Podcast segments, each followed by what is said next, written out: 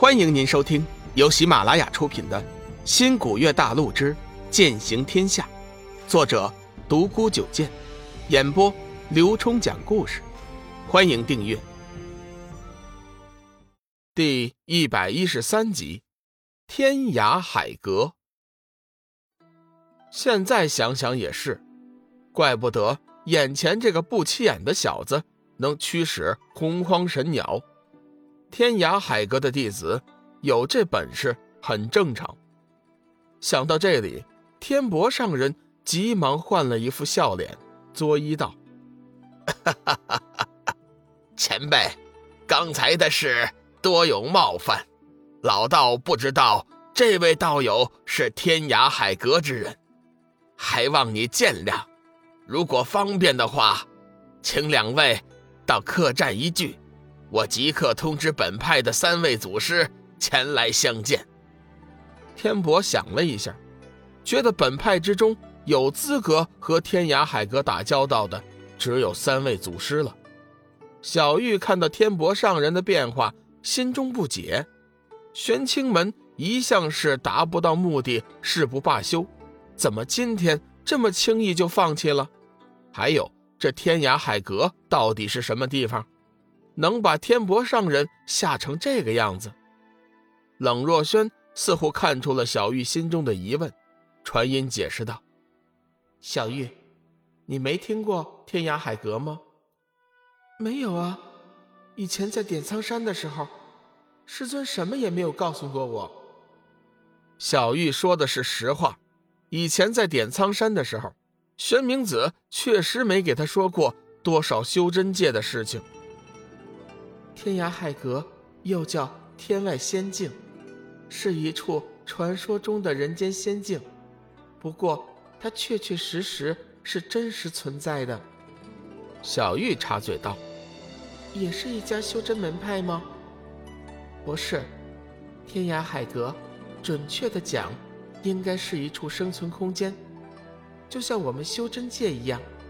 只不过在那里生活的，都是一些……”散仙一级的人物，冷若轩怕小玉还不明白，继续解释：修真之人达到飞升阶的时候，上界便会降下天劫以作考究，凡是通过的，便会肉身成仙，位列仙班；失败的，有一半就会灰飞烟灭，永不超生；另一半则舍去肉身，保留元神，转修散仙。一般来说，散仙在我们这一界已经是无敌的存在的。天涯海阁就是散仙的群居地，不过也不是所有的散仙都有资格进入天涯海阁。小玉暗暗点头，怪不得天博上人会害怕，散仙是无敌的存在，估计就连强如黄极真君、玄冥师尊那样的修真，也未必是人家的对手。如此恐怖的对手，别说你一个玄清门，就算天下修真合力，也不是人家天涯海阁的对手。小玉突然问道：“那天涯海阁，岂不是这一界的霸主了？”冷若轩微微一笑，继续解释：“渡劫失败，转修散仙，并不代表就从此万事大吉了，因为散仙的强悍力量。”上界担心他们的存在会打破这一界的平衡，所以会定期降下小天劫，以考究这一时期散仙是否做过有伤天和的事情。凡是有过杀戮、做过有伤天和的散仙，在小天劫之下无一幸免，全部被直接打入轮回，为禽为兽，而且历经百世不得翻身。通常来说，散仙每过三百年就会出现一次小天劫，直到历经九次不死者，即可再次飞升，是有九九归真之说。所以，一般的情况下，不是涉及到自己的生死大关，散仙绝对不会干涉别人的事情，更不会妄动杀念。小玉暗暗心惊，原来修真界。还有这等秘闻，停了一下，小玉说道：“若轩师姐，刚才我听你说到，并不是每一位散仙都有资格进入天涯海阁，这又是怎么回事啊？冷若轩看小玉兴致很高，索性一次性的给他说个明白。这天涯海阁最开始的时候是一个自由之地，凡是散仙皆能进入。不过后来出现了一件大事，至于是什么事情，我现在还不能说。以后你会有机会知道的。自从那件大事之后，天涯海阁的散仙共同推举三位经历六转之劫的散仙作为管理，开始维护天涯海阁的秩序。凡是新进天涯海阁的散仙，必须要接受三位管理的考核，至少有两个人认可才能进入。小玉似乎明白了什么，道：“啊。”我知道了，天博上人害怕天涯海阁，并不是怕人家大打出手，而是害怕得罪了天涯海阁，以后玄清门出了散仙，就无法进入了。嗯，真是这样。三位祖师修为已经接近飞升之境了，之所以久久不能飞升，主要还是心结，日后恐怕免不了转修散仙。如果这个时候，天博上人得罪了天涯海阁，你想想，天机掌教三位祖师会原谅他吗？对了，为什么散仙都要争着进入天涯海阁呀？小玉突然问道。这天涯海阁顾名思义啊，它远离红尘，是人间仙境、世外桃源，里面灵气充沛，最适合修炼了。再加上里面都是些散仙。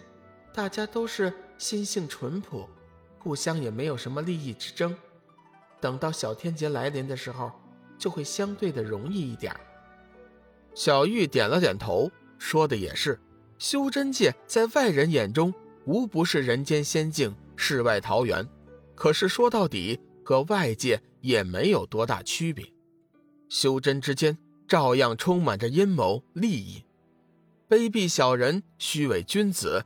到处比比皆是，散仙随时命悬一线，确实不适合在这里修炼。两女传音聊天，那边的老道却是把天博上人训得狗血喷头，恭敬地立在那里，除了点头，并不敢声张。龙宇不得不佩服紫云真人的口才，不过他觉得自己还是早点离开为好。师尊。你看，这位老人家已经认错了，这件事情就算了吧。再说我们也有错，都是那个小家伙惹的祸。龙宇偷偷的朝紫云真人使了个眼色，意思是见好就收。紫云真人何等老练，岂能不知见好就收的道理？微微一笑，呵呵呵，既然我徒弟为你求情，我就姑且饶你一次。以后最好那招子擦亮一点，不要见了宝贝就想抢，也不想想，能驱使神鸟的人，是你们能惹得起的吗？啊！还有你这个师侄，心眼也有点不正，这样的人，今后很难成大器。你们做师尊的，最好以后严加教导。啊，是是是，呃，晚辈错了，以后一定改正。天博上人始终不敢抬头，只是一个劲儿的在那点头表示同意。冷若轩见老道和他的徒弟已经走远了，出声提醒道：“天博师叔，诸位师兄弟，天涯海阁的人已经走远了。”天博上人这才抬起头，紧张的看了一眼，老道和他的徒弟确实已经走了，众弟子也都相继抬起头。松了一口气，整个过程就属小玉和冷若萱最轻松。听众朋友，本集已播讲完毕，订阅关注不迷路，下集精彩继续。